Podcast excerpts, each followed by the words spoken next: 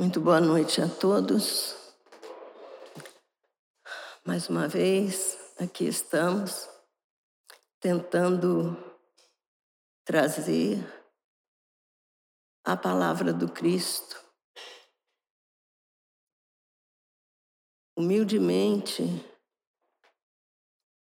nos reportamos ao Evangelho de Jesus, essa obra grandiosa e que nos dá esperança, coragem, que reforça a nossa fé. Cumprimento a cada um dos que aqui estão, encarnados e desencarnados, e desejo que Jesus abençoe particularmente a cada um e que essa noite possamos sair daqui melhores do que quando aqui chegamos. Bem, conexões.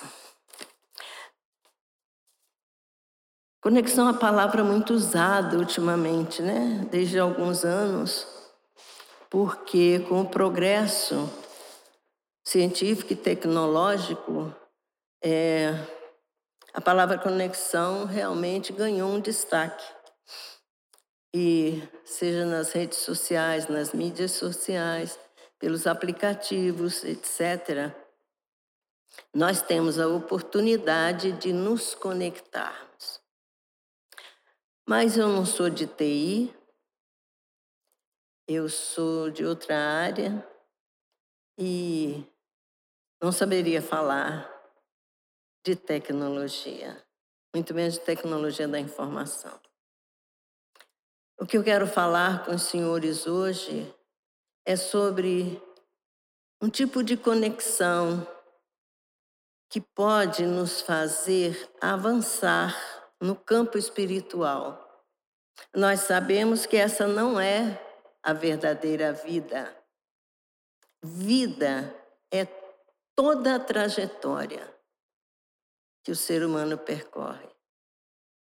Encarnação é o momento presente. É esse tempo que a gente fica aqui para aprender, para vivenciar provas e expiações que são características do nosso planeta por enquanto. Bem, eu dividi a minha fala de hoje em três patamares. Não que um seja, sabe? Não há. Porque quando você, um e o outro se confundem, se mesclam, mas eu separei em três partes. E pretendo falar com vocês, com os senhores e senhoras, com os meus amigos, meus irmãos, sobre a conexão consigo mesmo, a conexão com o próximo e a conexão com Deus. Autoconexão. Chamei assim. Essa possibilidade de nós nos conectar com o nosso íntimo, com a nossa essência. Nós estamos muito conectados com o mundo lá fora. Alguns especialistas dizem que essa é uma tentativa de fugir do que se tem dentro. Então a gente se conecta com o mundo lá fora para não ter que pensar no seu íntimo, no seu interior, na sua alma. Então, seria uma fuga, uma espécie de fuga? Pode ser. Às vezes, os tormentos que estão em nossa alma são tão grandes que a gente se distrai, procura distrair-se, conectando-se com o mundo lá fora. E como eu disse, não faltam oportunidades nem meios para isso uma vez que a tecnologia nos facilita tal coisa. De qualquer forma, é, esse olhar para dentro pode nos fazer enxergar defeitos e qualidades. Mas ao enxergarmos defeitos, não devemos desenvolver a culpa. Não, devemos olhar também, falou-se aqui em semente. Há uma semente plantada em nosso íntimo, a boa semente, e que essa semente só precisa de que nós transformemos o nosso íntimo num solo fértil. Ele ainda é, como na parábola do semeador, ainda tem espinhos, pedregulhos, ainda é uma terra seca. Mas nós podemos tratar desse solo e fazer com que essas sementes das virtudes possam brotar, possam crescer, possam florir, possam frutificar.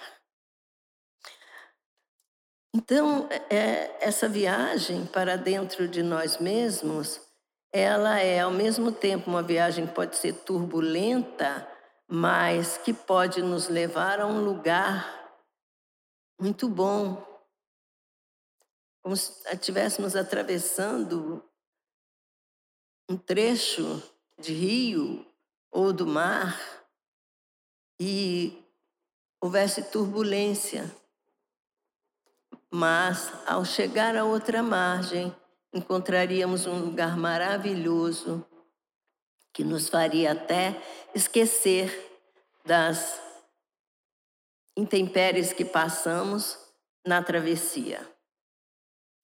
É travessia. Aliás, eu sugiro que vocês, quando puderem, assistam um, uma, uma palestra que eu acho que está no, é, tenho certeza está no YouTube, de Rossando Klingen, que fala sobre travessia do deserto. Muito boa. Bem, então, é, quando nós analis, quando nós adentramos para dentro de nós mesmos, nós podemos refletir. E aí podemos analisar o tipo de conexões que estabelecemos, o modo como estabelecemos, com quem estabelecemos, com que fim estabelecemos essas conexões. Então, é, essas conexões, como eu disse, podem nos levar ao paraíso ou podem nos levar às trevas. E quem é que decide? Quem decide somos nós mesmos. Somos nós que decidimos que direção tomar, que aplicativo buscar. Então, e aí eu, eu quero falar também das redes sociais porque muitas vezes a gente adentra para dentro de áreas que não vão trazer nenhuma contribuição positiva para nós. Pelo contrário, podem piorar o nosso estado d'alma. Eu sou velha, idosa, terceira idade, não digo melhor idade, tá? Mas eu vi surgir a televisão. Ah, como assim? A máquina elétrica também. E a televisão mudou o comportamento das pessoas. E hoje ela ainda sobrevive. E você pode escolher assistir um programa de cunho cultural de cunho religioso, ou você pode escolher as notícias do dia, que abrange inclusive a criminalidade e tal, onde os dramas humanos são trazidos. E aí a gente pergunta: a que pode nos levar gastarmos o nosso tempo com esse tipo de conexão? Eu acho que não vale a pena e é bom a gente refletir sobre isso.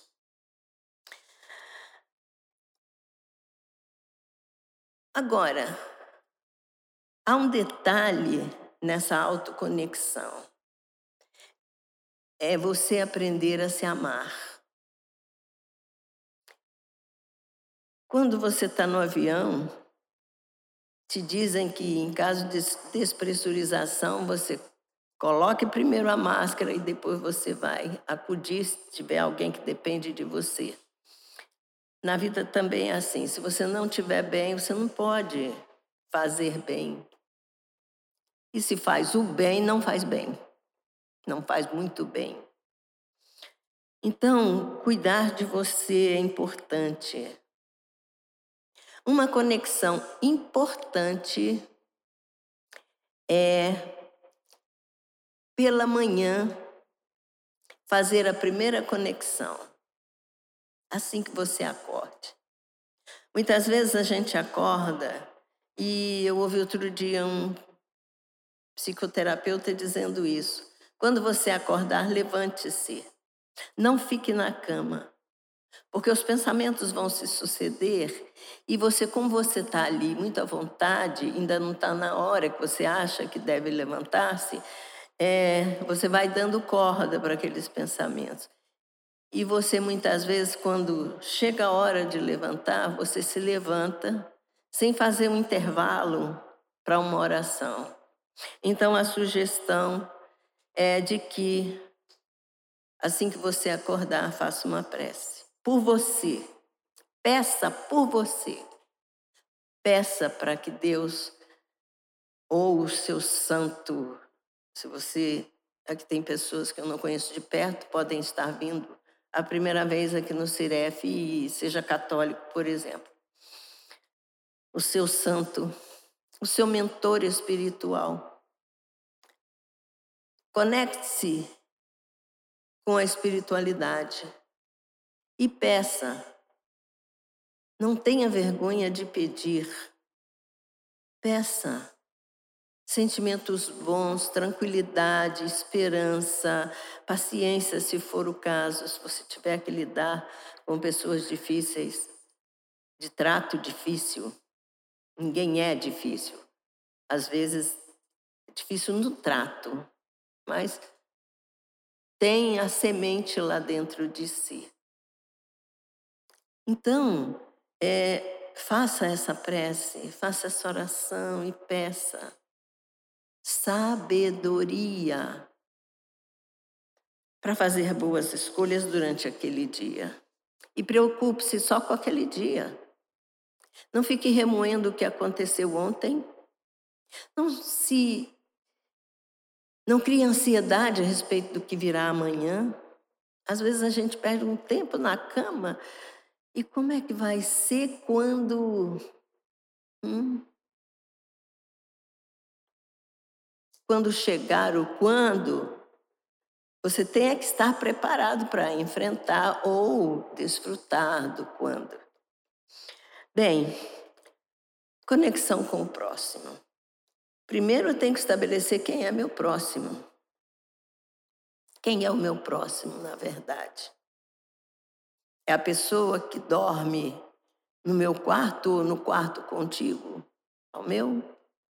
São os demais familiares? São os meus parentes? Quem é o meu próximo? Meu próximo está encarnado ou está desencarnado? Eu estou preso ou presa a alguém que já partiu?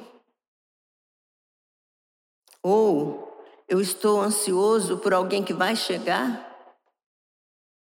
Uma filha que está grávida? Uma nora que está grávida?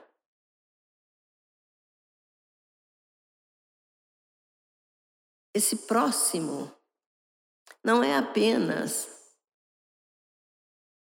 o meu cônjuge, o meu irmão, meu filho, a minha filha. Não, é um pouco mais amplo. São todos os moradores de Brasília, por exemplo. Porque quando a pessoa sai de carro, ela vai encontrar um irmão, dois irmãos, uma multidão de irmãos. Alguns deles podem não estar num bom dia, podem estar com muita pressa, podem estar desligados. E, eventualmente, eu, po eu posso ter um contato mais direto com esse irmão. O meu irmão pode ser o meu chefe lá no meu local de trabalho que pode ter tido pesadelos, pode ter brigado com a esposa, pode, enfim, não pagou o boleto. E a gente precisa, lembra da oração? Preparar-se para o dia, para ter esses encontros. Então, entender que todos, todos são meus irmãos. São meus irmãos, os israelenses, e são meus irmãos, os palestinos. São meus irmãos, os russos, são meus irmãos, os ucranianos. São meus irmãos, os nórdicos são meus irmãos, os da África subsaariana. Todos, absolutamente todos, são meus irmãos, nossos irmãos. Agora, uma coisa que, quando a gente fala em conexão com o próximo, a gente, a gente precisa ver como é que é essa nossa conexão. A nossa conexão com o próximo é de superioridade. Eu sou espírita, eu sou evoluído, eu tenho conhecimento, eu conheço a verdade. Jesus, quando, quando Pilatos perguntou sobre a verdade, ele silenciou. Nós ainda não estamos preparados para a verdade. Nós estamos buscando a verdade. Jesus é a verdade. Eu sou o caminho, a verdade e a vida. Então, a maneira como nós é, estabelecemos as nossas conexões é muito importante. Primeiro, você dá mais valor às conexões presenciais ou você gasta mais tempo, se dedica mais às conexões virtuais? Quando você escolhe as conexões virtuais, por exemplo, como é que você se comporta nas redes sociais?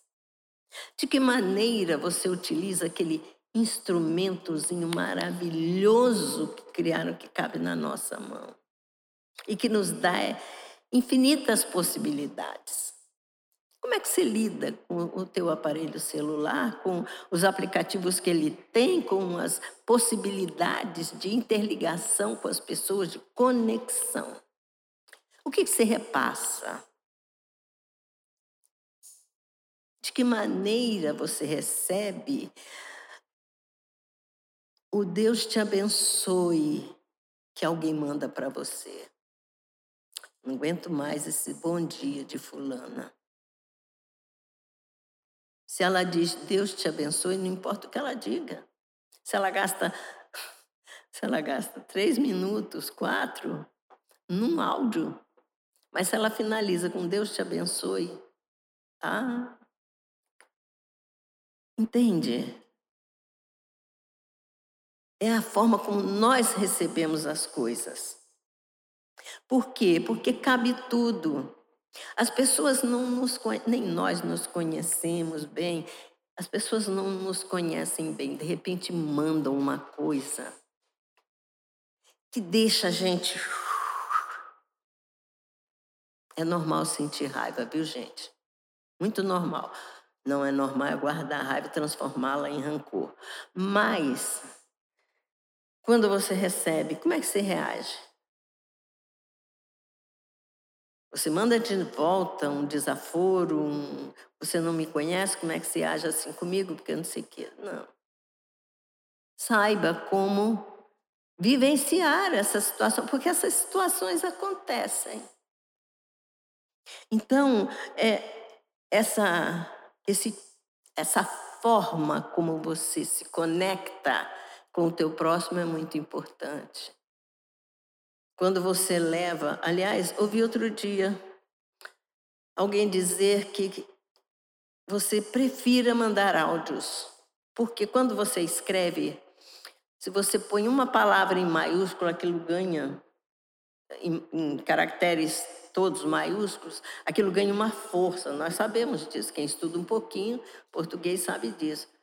Mas quando você fala, até um puxão de orelha com voz suave, não afeta tanto a pessoa que está lá do outro lado. Então, eu, eu adotei. Fica a dica. Terceiro item, conexão com o sagrado. E eu evitei aqui, com licença.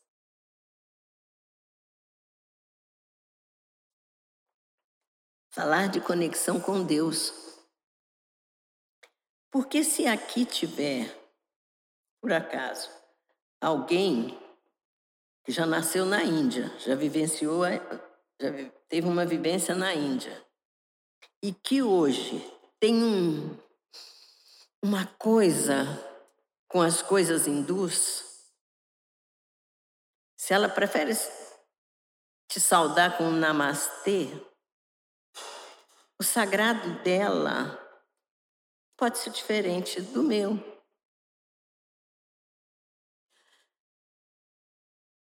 Se a pessoa é de Umbanda, Jesus é representado com a palavra Oxalá. É Jesus ou é Deus? Não sei, eu confundo. Enfim.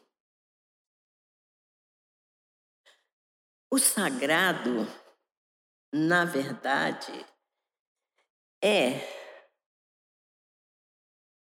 a transcendência. É você sair um pouco do teu cotidiano, das coisas que e você buscar elevar-se e ligar a sua mente com algo que você não entende, porque não dá para entender, por exemplo, Deus. Pretensão a nossa querer entender Deus. Nós só sabemos que Ele é a inteligência suprema, criador de todas as coisas e que merece ser reverenciado. Então, é, ligar-se ao sagrado é, tem a ver com, por exemplo, oração. E aí, eu falo aqui de um livro chamado Ave Luz. Ave Luz, que é uma psicografia de João Nunes Maia, ditado pelo espírito Shaolin. Shaolin resolveu fazer uma pesquisa, aliás, pediram a ele que fizesse uma pesquisa sobre como eram os encontros que Jesus estabelecia em Betsaida, é naquele galpão. É tão lindo a gente ver os discípulos fazendo perguntas para Jesus ao cair da tarde, quando voltavam da pescaria, e, e se livravam dos afazeres ali, se reuniam e iam ouvir Jesus. E Pedro, uma vez, numa dessas conversas, pergunta assim: Pedro, sempre Pedro, né? Mestre, estou ansioso por saber qual o real valor da oração? Será mesmo indispensável para o nosso dia a dia? Jesus, com aquela suavidade, com aquela doçura na voz, com aquele olhar meigo. Gente, eu fico imaginando o que eram esses encontros. Esse livro me faz, sabe, transportar para uma era que eu Não vivi? Vivi? Quem sabe? Se vivi um momento desse, olha que atraso, hein?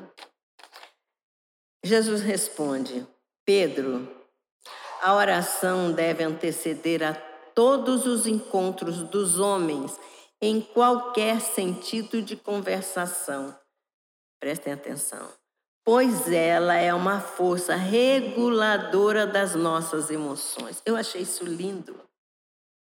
A oração é uma força reguladora das nossas emoções. Lembram que eu falei para vocês serem um tantinho assim egoístas pedirem por vocês? É para isso. É para que a oração possa ajudá-los a controlar as suas emoções. Por quê?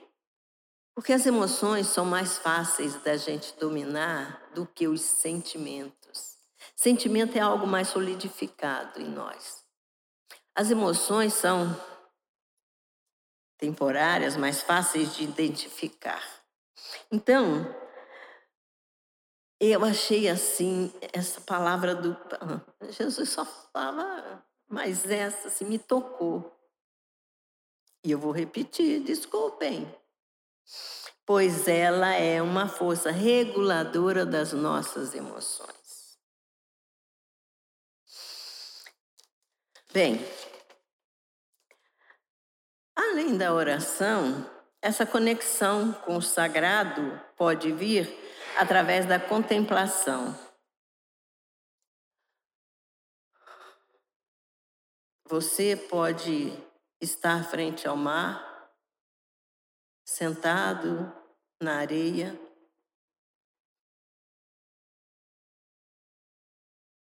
E contemplando a imensidão do mar, o movimento das ondas. Você pode contemplar um passarinho fazendo um ninho. E olha que arquitetos. Eles não se, eles são criativos, não fica repetindo o modelo, não. Você pode, não só os ninhos, mas os próprios pássaros, né? A divindade adora diversidade. Podia ter criado pássaros, tá? Três. Três. Três tipos. A arara, claro, a arara tinha que ser criada. E mais dois, quem sabe o flamingo, mas não. É uma imensidão, não dá para saber. Eu podia ter feito essa pesquisa, perguntado ao Google, né, mestre Google, quantas espécies de pássaros existem. Pois bem, a contemplação. Não é difícil. Você tem uma planta em casa e ela começa, ela dá um botão, for uma planta que tem flores, quando ela dá um botão, você acompanhar aquilo ali é um tipo de contemplação. Você olhar uma criança no berço, dormindo ou tentando pular o berço. É contemplar. Você pode elevar-se contemplando os olhos da pessoa amada. Não os olhos da pessoa, entende? E pensar, os olhos do meu amor, os olhos que foram criados pelo Criador. Se eu fosse ficar falando de contemplação e de fontes de contemplação, conexões através de contemplação, a gente ficaria aqui à noite mais um pouco do, do sábado, né? Mas é, é realmente quando você está se sentindo pesado, angustiado, se você vai para um lugar que tem água, árvores, barulho de pássaros cantando, som de riacho, ah, isso faz um bem, bom, pelo menos para mim. Bem, Um outro modo de nos conectarmos é através da meditação. As filosofias orientais valorizam muito e desenvolveram muito a meditação. E tem gente pagando em dólares para aprender a meditar. A meditação, ela oportuniza os três tipos de conexão. Porque você pode conectar, primeiro você tem que conectar-se consigo próprio. Conectar-se com o alto. E, na medida em que você está meditando, eu não sou especialista no caso, mas pode surgir um pensamento de, por exemplo, uma mágoa. E aí você está se conectando com o outro. E nesse momento, você tem que perdoar perdoar plenamente.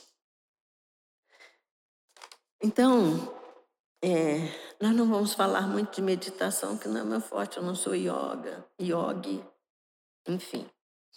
Mas existe uma forma de nós otimizarmos as conexões. Eu consegui pesquisar alguma coisa, então consigo mesmo. A oração matutina em que você deve pedir por você, cuidar das emoções e dos sentimentos, cuidar-se. Cuidar-se. E buscar a luz. Quanto mais você aprende, quanto mais você busca conhecimento no campo espiritual, que é o que vale a pena, ou que vale mais a pena, você tem mais sede de conhecimento. E você tem mais luz. E com isso você pode beneficiar aos que estão ao seu redor.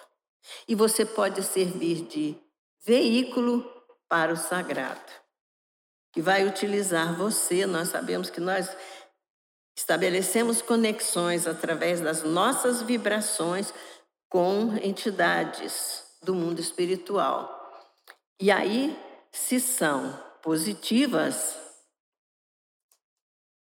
vamos nos conectar com irmãos de esferas superiores. Mas se as nossas conexões, as nossas vibrações, as, os nossos pensamentos estão voltados para a tristeza, para a inquietação, para a raiva, para o rancor, etc., vão ser chegar a nós espíritos que vibrem na mesma faixa. Então a escolha é nossa. É só nossa. Como diz a música, depende de nós. Bom, a conexão com o próximo. Entender as escolhas dos nossos irmãos.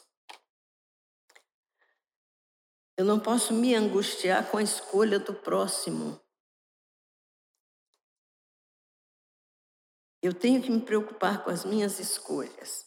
Eu posso ajudar, eu posso beneficiar, eu posso, de alguma forma, ser exemplo para aquela pessoa, ótimo. Se não, a escolha é dela.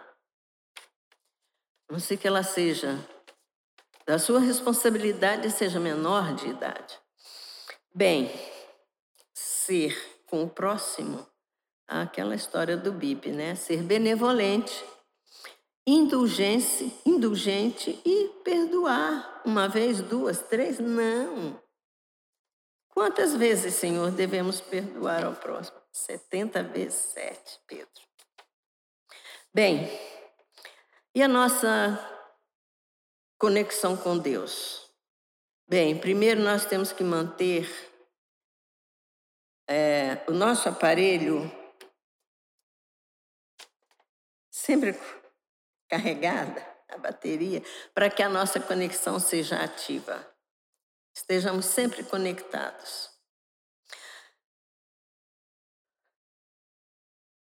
Entender que Deus está em tudo e em todos. Guardem essa frase. Ela vai justificar algo para o finalzinho dessa palestra, que se aproxima do final já. Espero que não estejam tão cansados, entediados. Então, entender que Deus está em tudo e em todos. E que Deus, por incrível que pareça, vibra numa sequência que está em nós. Gente, vocês já pensaram nisso? Deus vibra numa sequência que está em nós. Há um chipzinho, eu vou chamar de chip, só para dizer que eu sou moderna, que contém a nossa essência divina. E ela pode ser ativada, esse, esse, dispositivo pode ser ativado por nós. De novo, vontade, a nossa vontade. É preciso que entendamos isso. Por mais que nos consideremos pequenos em termos espirituais. Na questão 963 do Livro dos Espíritos, Kardec pergunta: Deus se ocupa pessoalmente de cada homem?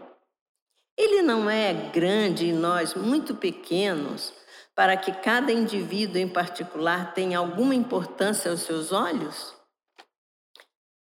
E os espíritos que dirigiam a codificação respondem a Kardec. Deus se ocupa de. Olha, Kardec pergunta se Deus se ocupa dos homens, homens e mulheres, evidentemente, a linguagem na época era assim. É, olha a resposta dos espíritos.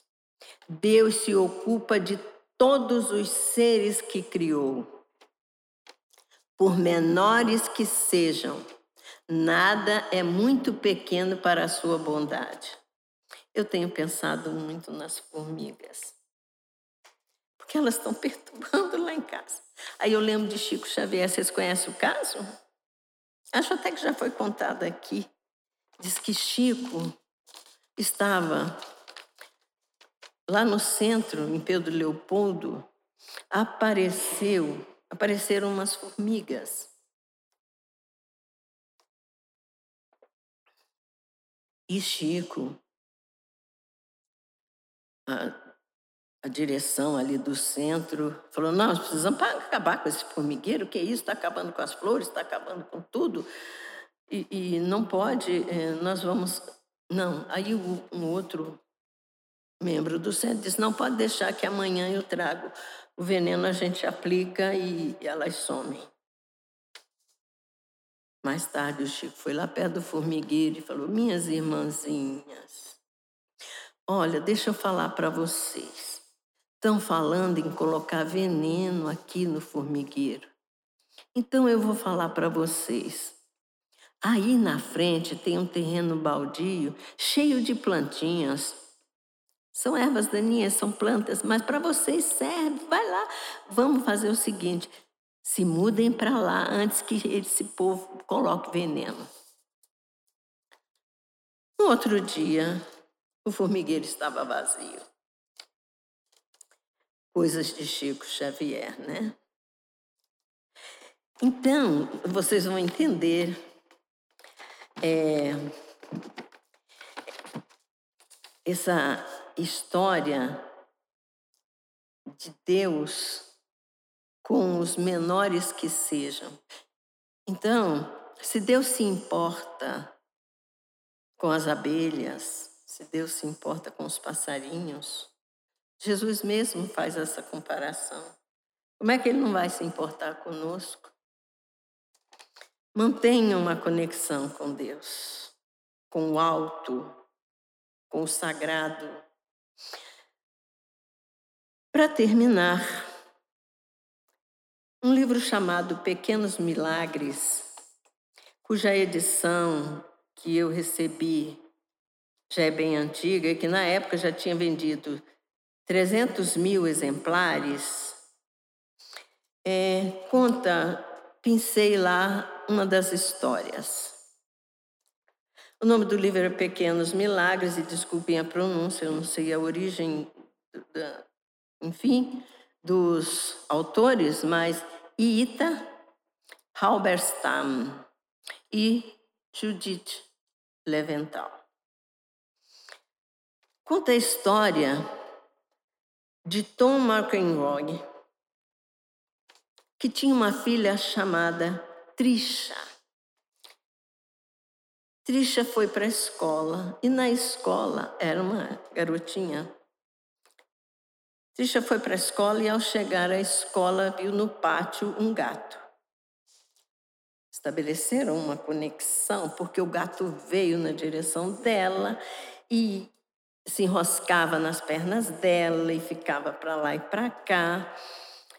E ele era um gato de rua, um gato abandonado. E ela resolveu levar para casa. Chegando em casa, o pai dá-lhe uma bronca. Ela chega humildemente: Pai, eu sei que o senhor não quer mais nenhum animalzinho aqui em casa, mas eu vou te pedir, por favor, deixa esse gato ficar conosco. De jeito nenhum, Trisha. Nós já tínhamos combinado, não teremos mais animais aqui em casa e tal. Trisha ficou triste, desculpem. Ficou aborrecida, contrariada. E aí o pai resolveu ser mais ameno e pensou: daqui uns dias ela enjoa e não vai mais querer esse gato. certo dia ele chega e a caixa de areia do gato, o gato tinha espalhado a caixa de areia pela saleta de jantar. E aí ele aproveitou a dica e olha, amanhã este gato sai daqui de casa. Você definha este gato. Não quero encontrá-lo aqui. Então ela tinha 24 horas para se desfazer do gato. Enfim, Naquela noite, recolheram-se. Trisha está dormindo e, de repente, acorda com alguma coisa caindo sobre ela. Ela abre os olhos meio sonolenta e vê o gato todo arrepiado, todo estranho. E ela diz: O que, que aconteceu com esse gato?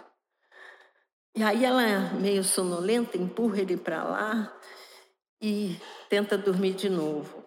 E ele volta e se enrosca nas pernas dela, ali nas cobertas, e ela de novo o afasta. Ele faz uma terceira vez e aí ela diz assim: Pronto, você me venceu. Eu vou dormir na cama. A irmã não estava em casa. Ela disse: Eu vou dormir na, minha, na cama da minha irmã. Fica aí que eu vou para a cama da minha irmã. Mal ela deitou-se na cama da irmã, era 1994 e eles estavam, a família estava na Califórnia e naquele momento ocorre o terremoto que matou milhares de pessoas. Trisha foi salva porque não estava na sua cama onde um armário caiu por cima. Deus se importa com cada ser. Deus se utiliza de você para amenizar a dor do teu irmão. Deus se utiliza do teu cãozinho para te fazer sorrir. Deus se utiliza do teu gato, do, da tua cracatua, do teu coelho, do teu pet, para te fazer feliz.